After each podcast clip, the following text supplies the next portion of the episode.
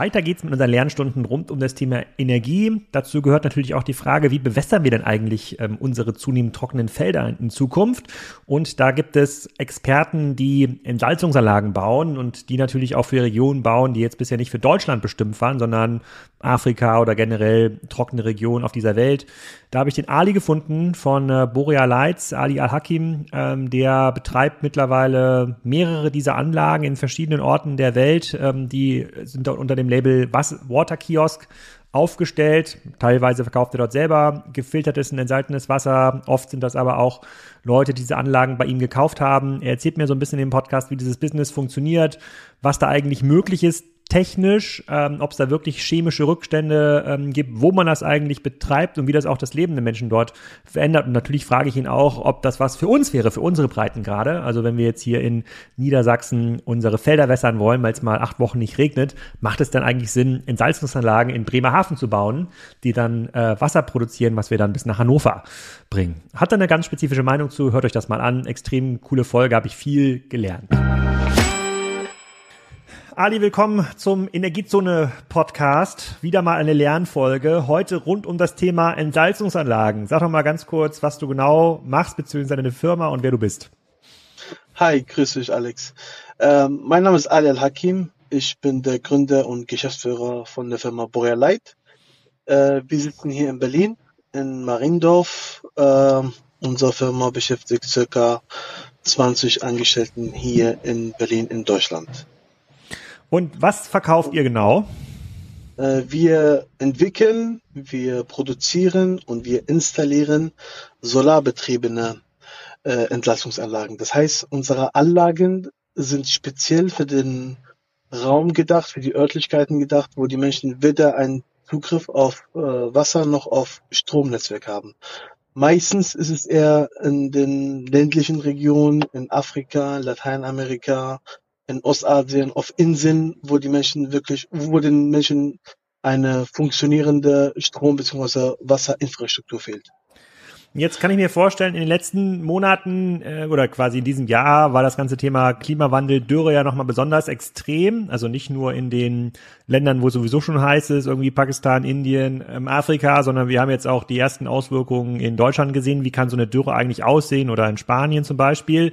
Da müssten auch bei euch die Telefone gar nicht stillstehen. Da sagen doch die Leute, komm, ähm, Ali, schick mir mal eine Anlage, Strom habe ich, ich brauche gar keine Solaranlage ähm, äh, dazu. Ich würde ja gerne so ein bisschen Wasser aus der Adria nehmen oder aus der Ostsee, damit ich da nicht mehr abhängig bin vom Regen.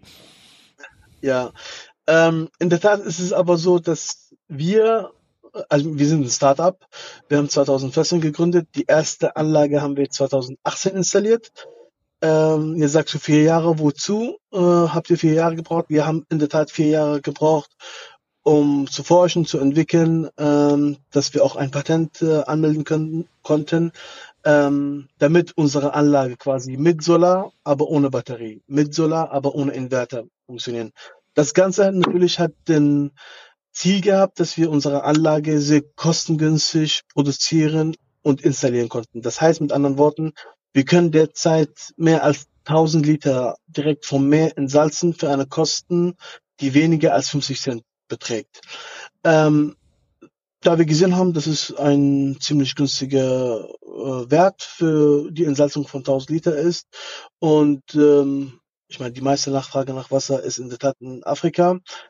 Da sind große Konzerne, die zum Teil für ein Liter Wasser zwischen ein bis eineinhalb Dollar äh, nehmen wir haben halt angefangen, dort unsere Anlagen zu installieren. Von 2018, also quasi nachdem wir die erste Anlage installiert haben, bis heute haben wir mehr als 140 Anlagen installiert. Das heißt, täglich äh, konsumieren mehr als eine Million Menschen Wasser, die wir mit unserer Anlage produzieren.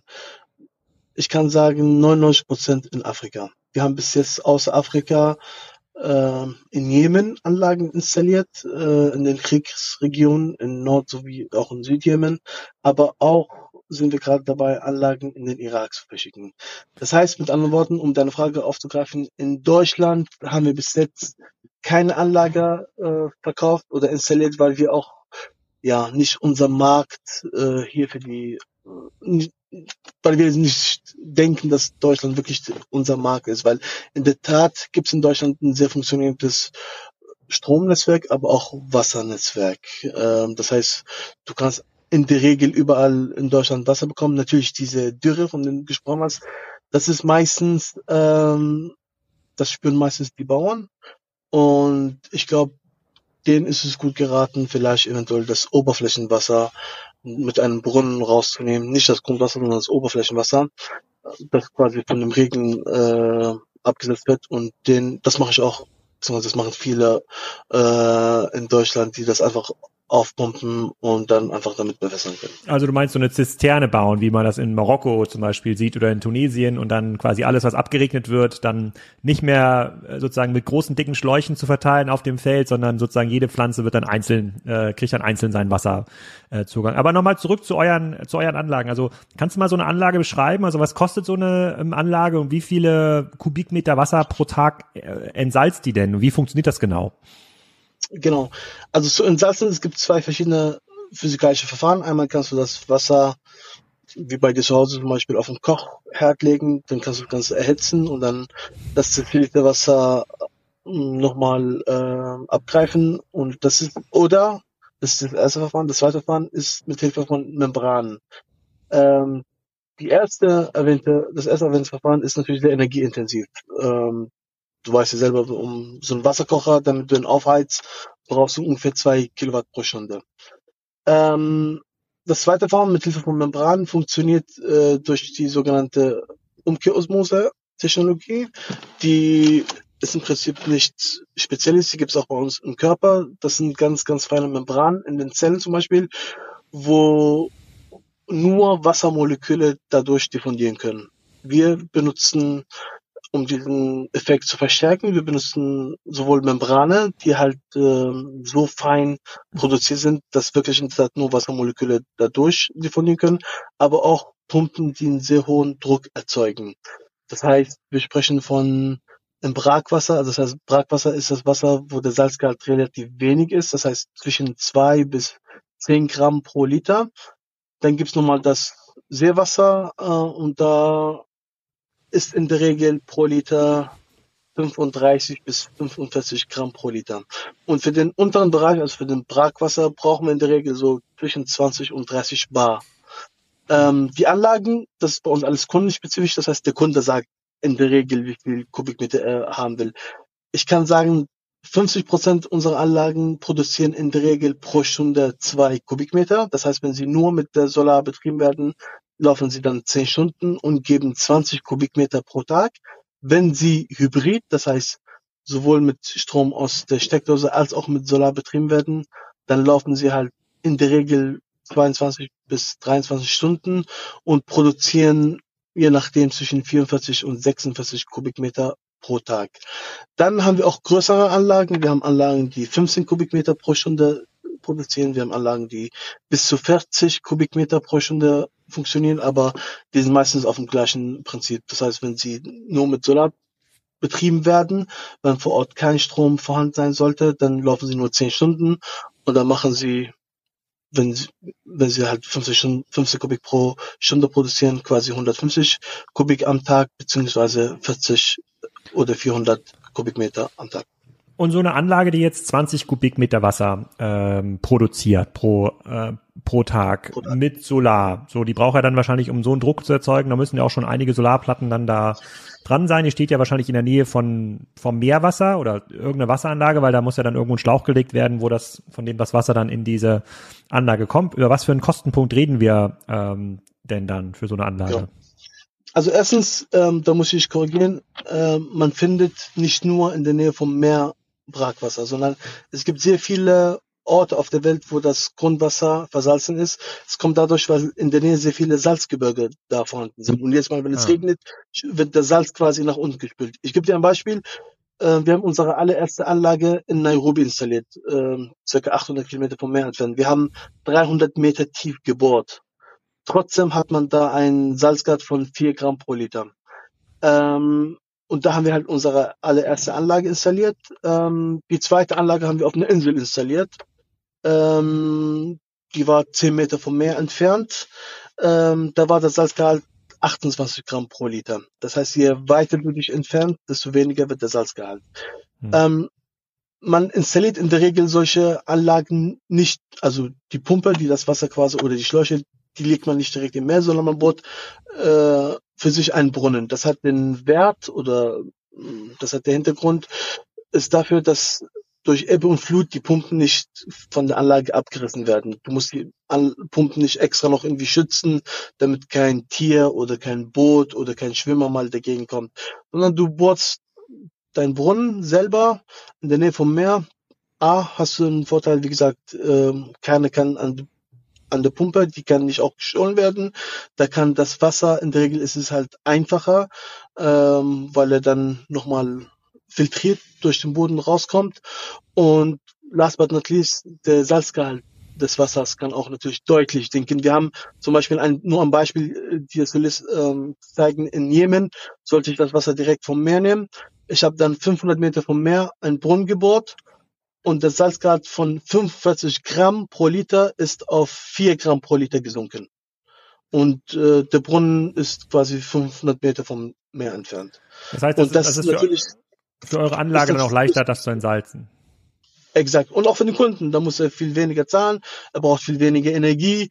Er braucht viel weniger Solarpaneele, kleinere Pumpen, äh, wenige Membran und so weiter. Also das Know-how ist das A und O. Ähm, um nochmal deine Frage zu beantworten, was es kostet und wie viel Energie das beträgt. Man sagt, äh, die Entsalzung benötigt zwischen drei bis fünf Kilowatt pro Stunde pro Kubikmeter. Das heißt, um 1000 Liter zu entsalzen, brauchst du zwischen drei bis fünf Kilowatt pro Stunde.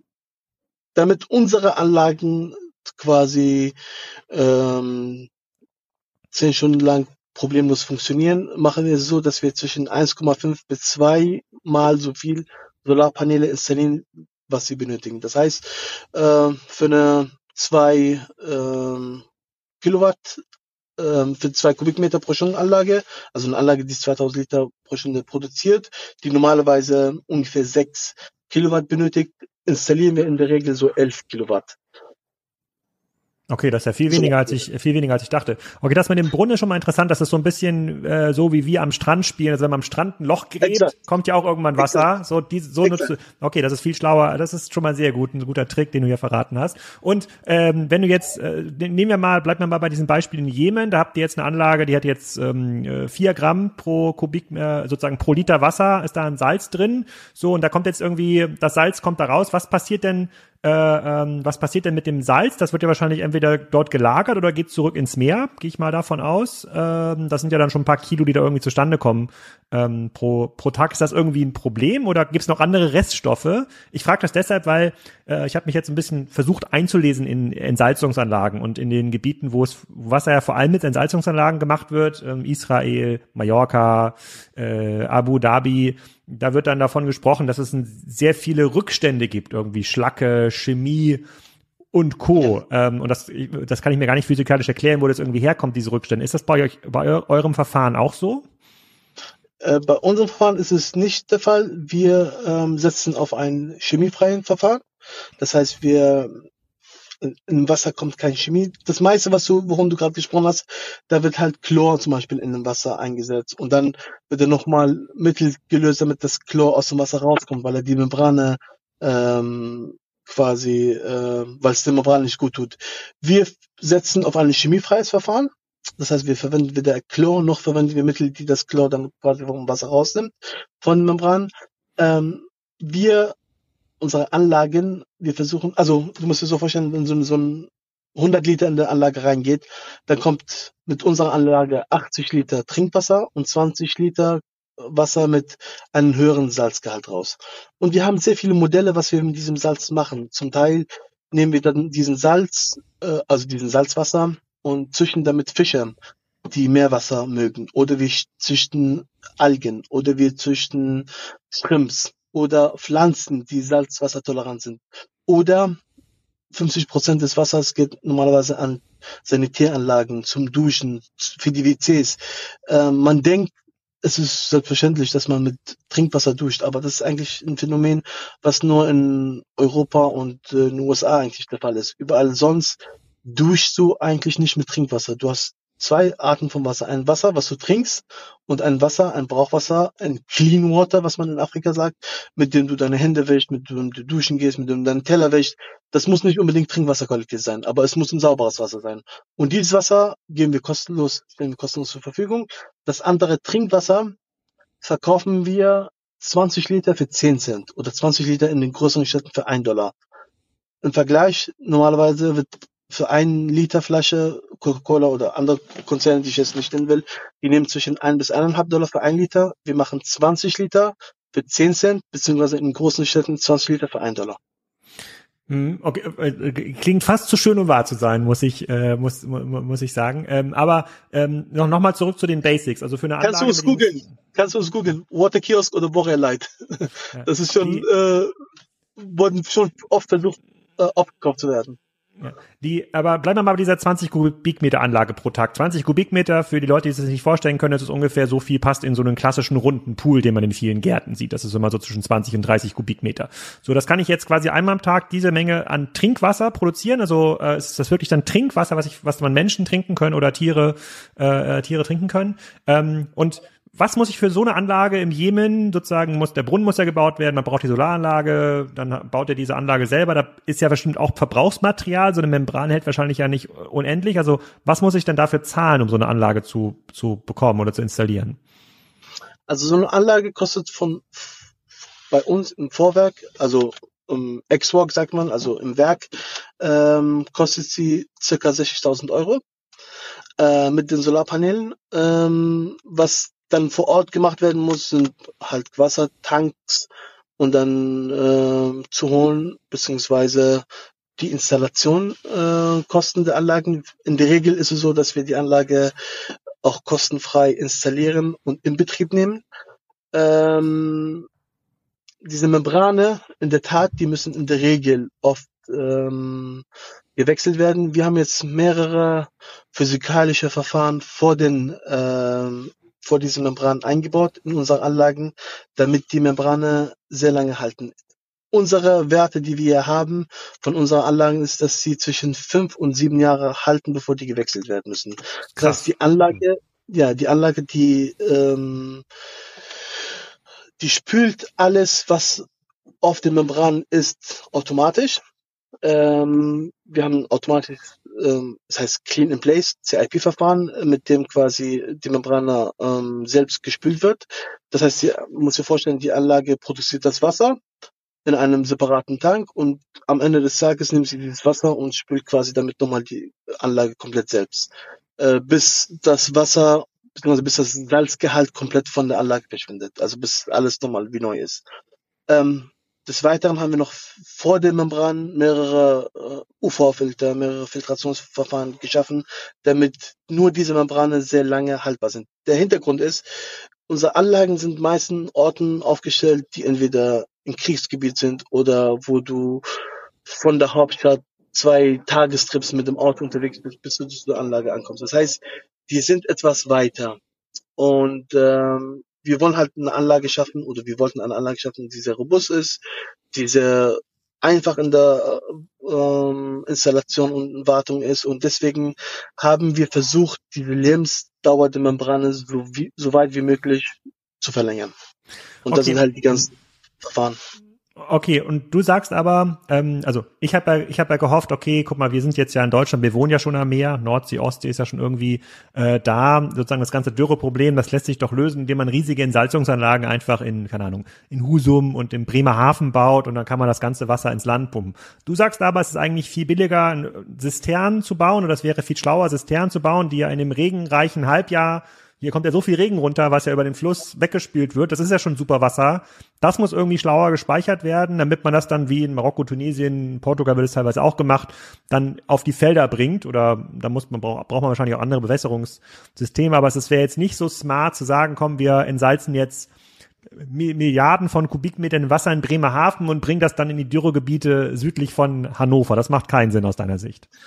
Momentan nicht, nein. Wenn du es, weiß nicht, vielleicht in 50 Jahren, wenn da überhaupt gar kein Grundwasser mehr vorhanden ist und wenn die ganze Wasser aus, die ganze Flüsse ausgetrocknet sein sollten, dann eventuell könnte man über äh, Entsalzung nachdenken. Aber momentan sehe ich da absolut keinen Bedarf dafür in Deutschland. Und wie, wie ist denn der Bedarf für so eine Anlage, wie du sie baust? Ähm, wir sehen jetzt ja auch insbesondere in Afrika sehen wir immer noch stark wachsende sozusagen äh, Bevölkerungen. Also Nigeria soll ja, glaube ich, in 20 Jahren der drittgrößte, das drittgrößte Land sein, bevölkerungsmäßig. Irgendwie 500 Millionen Leute sollen da, ähm, sollen da wohnen. Die Infrastruktur kann ja gar nicht so schnell wachsen. Also siehst du einen steigenden Bedarf für die Art der Anlagen, die er baut? Oder verändert sich vielleicht auch der Markt? Also Kriegsgebiete sind jetzt ja auch leider nicht schrumpfen, sondern es steigt ja auch äh, von Jahr zu Jahr. Gibt es quasi mehr Konfliktzonen, wo dann die Infrastruktur ähm, ähm, bedroht ist. Kannst du das mal so ein bisschen beschreiben, wenn wenn du jetzt den Businessplan pitcht von euch, wenn irgendein Investor äh, sucht? Was ja. ist denn quasi der Outlook? Ähm, in der Tat wird die Wassernachfrage, die steigt stetig. Ähm, die ist nicht nur in Afrika, die ist auch, wie gesagt, in Südeuropa, die ist in Südamerika, die ist in Ostasien. Wir haben jetzt auch für die Ukraine nochmal Anlagen, äh, sind wir gerade am Bauen. Ähm, wir haben vor einem Monat nochmal quasi in einem Startup Night als äh, den ersten Preis gewonnen, als für die beste Lösung, die man äh, für den für die Zeit nach dem Krieg der Ukraine zur Verfügung stellen kann. Ähm, die Nachfrage nach Wasser, die steigt rasant. Also ähm, wir kommen zum Teil wirklich nicht hinterher mit der Produktion unserer Anlagen. Ähm, der Trick hier dabei ist, dass man Anlagen baut, ähm, die A autonom funktionieren, quasi ohne Zugang, also dezentral, und B, die auch günstig in der Beschaffung und in der Produktion sind und möglich keinen äh, Running Cost haben, weil der Kunde, der will eine Anlage, die er sich irgendwo aufstellt, also zumindest bei uns halt der Fall, du stellst die Anlage auf und dann hast du Strom von oben, von der Sonne, Wasser von unten, vom Brunnen und in der Regel brauchst du dir keinen Gedanken zu machen. Und weil wir gesehen haben, okay, das ist ja echt super günstig, haben wir dann angefangen, selbst Wasser zu produzieren und zu verkaufen. Das heißt, wir haben hier selbst in Afrika mehr als 40 Kioske, die uns gehören, wo die Menschen dann zu uns kommen ähm, und das Wasser kostengünstig kaufen können.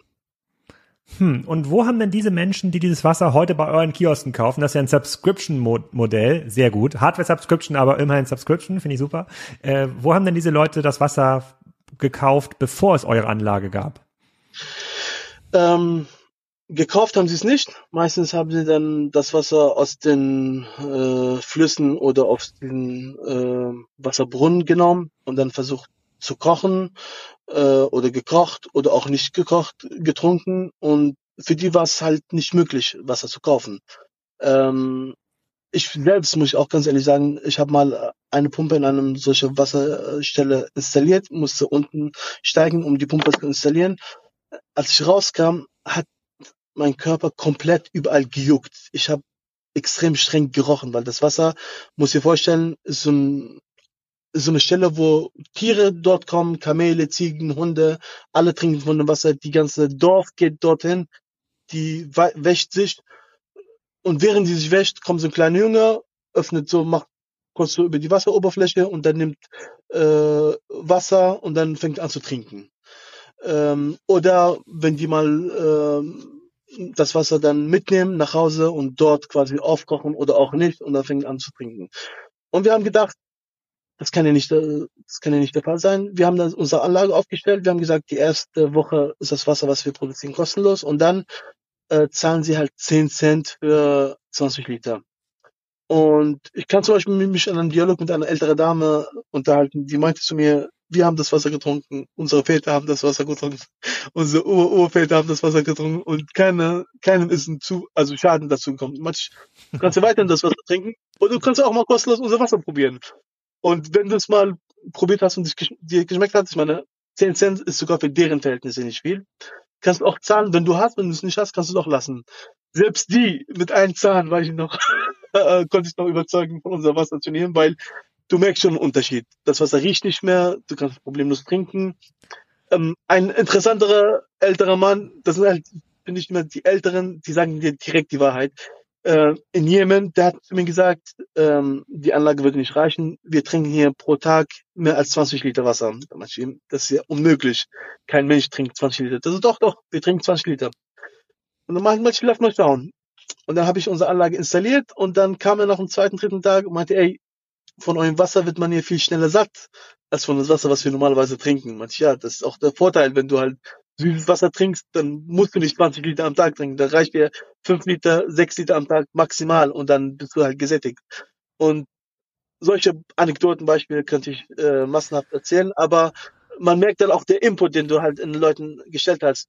Äh, in Somalia zum Beispiel um 8 Uhr morgens, da stehen schon 300 Leute Schlange und warten, bis die Anlage an, angefangen hat, hat Wasser zu produzieren, damit sie halt das saubere Wasser ähm, sehr kostengünstig auch bekommen können. Und die haben auch mit diesen Werten, diese Zahlen, die ich gerade gesagt habe, absolut kein Problem. Und wir können auch mit diesen Zahlen unsere Anlage refinanzieren. Das heißt, unser Geschäftsmodell in vielen Orten ist es so, dass wir halt sehr viele Kredite hier aus Deutschland kostengünstig bekommen können, relativ kostengünstig. Und dann fangen wir an, diese Anlage auf eigene Kosten zu installieren, auf eigene Kosten dort zu äh, in Afrika zu installieren, zu, zu operaten, dass die Anlage auch läuft und dann durch den Wasserverkauf versuchen wir dann unsere Kredite hier zu refinanzieren. So, aber das heißt ja, dass ihr in euren Anlagen nicht nur Wasser entsalzt, sondern ihr reinigt das ja auch in irgendeiner ähm, Form. Also dann müssen irgendwelche Schadstoffe rausgehen, damit das dann irgendwie besser schmeckt. Also das gehört auch mit dazu. Es ist nicht nur Entsalzung. Genau, also man sagt, die, die Entsalzung ist die Königsdisziplin der Wasseraufbereitung. Das heißt, bevor du Wasser entsalzen kannst, muss das Wasser glasklar sein, weil das Wasser wird dann später mit einem hohen Druck in die Membrane reingepresst und jede einzelne, auch so kleine Salz- äh, oder beziehungsweise Sandkörnchen mit so einem 20 Bar, 30 Bar oder zum Teil auch 50 Bar, kann dann quasi sowas wie eine Kugel sein, die dann quasi die komplette Membrane die zerschießen kann. Deswegen ist das Wasser, bevor es in die Membrane reingeht, glasklar, also rein. Hm. Aber da sind halt nur noch gelöste Moleküle drin, die du halt nicht siehst, die in dem Wasser drin sind. Und durch die Entsalzung kommen sie dann später raus. Das heißt, vor, vor unserer, ähm, vor der Membrane, was auch Teil unserer Anlage ist, sind einmal Sandfilter, sind Carbonfilter, Aktivkohlefilter, sind UV-Filter, ähm, vier, fünf verschiedene Filterformen, physikalisch, die quasi dann alle Schadstoffe, alle Viren, alle Bakterien, die im Wasser vorhanden sind, eliminieren. Hm. Okay. Um unsere Membrane zu schützen, A, und B, um das Wasser dann ähm, quasi möglichst trinkbar zu machen. Und wer, wer kauft denn diese Anlagen? Sind das dann Unternehmer regional, die sagen, komm, ich sehe hier einen Markt für, für sauberes Wasser, ich will hier so einen Wasserkiosk betreiben? Ähm, wer macht das? Also wir haben äh, ganz unterschiedliche ähm, Portfolio-Kunden. Also wie du gemerkt hast, wir haben jetzt zwei verschiedene Businessmodelle. Einmal, wo wir Water Kiosk quasi haben, wo, ähm, wo wir unsere Entsalzungsanlage äh, wo wir das Wasser verkaufen, sage ich mal so, und dann, wo wir unsere Anlage verkaufen. Die Kunden, die unsere Anlagen kaufen, sind meistens Pharma, Hotelbesitzer, Schulen, Krankenhäuser. Wir haben letztes Jahr über 28 Krankenhäuser mit unseren Anlagen bedient. Ähm, und auf der anderen Seite kommen halt auch, aber auch NGOs, Caritas ist zum Beispiel ein Kunde von uns, Oxfam ist ein Kunde von uns, ähm, UN, ähm, da kann ich jetzt viel aufzählen. Im Prinzip äh, einmal die Hilfsorganisation Schiene, aber auch ähm, Industrie, sowas wie Safthersteller, sowie, äh, wie gesagt, Resortsbetreiber, Hotelbetreiber, die sind auch unsere Kunden, ähm, die unsere Anlagen kaufen. Sehr, sehr, sehr, sehr cool. Ähm, da kommen wir schon ein bisschen jetzt hier ans Ende dieses Podcasts. Äh, ich habe eine ganze Menge gelernt über Entsalzungsanlagen und sozusagen über deinen über deinen Markt. Ähm, Finde ich extrem beeindruckendes äh, Businessmodell, dass ihr das mit 20 Leuten soweit ähm, geschafft hat. Aber da müssten doch jetzt äh, vielleicht als letzte Frage, da müssten doch jetzt Investoren Schlange stehen und sagen: Hier, Adi, nimm mein Geld. Ähm, ich möchte, dass du nächstes Jahr 1000 dieser Anlagen baust, weil der Markt, wie du schreibst, ist ja offensichtlich ein Wachstumsmarkt. Ähm, wir haben in der Tat am Anfang als wir die Firma gegründet haben, sehr viele Anfragen von Investoren bekommen. Wir wollten damals ähm, die Firma nicht günstig verkaufen. Das heißt, äh, wir haben damals unser ganzes Hab und Gut äh, in die Firma reingesteckt. Äh, ich habe die Firma mit einem Freund gegründet. Ähm, er hat damals seine eigene äh, Heimwohnung verkauft. Ich habe die ganze Ersparnis in der Familie reingebracht, bis wir quasi das erste Prototyp geschaffen haben.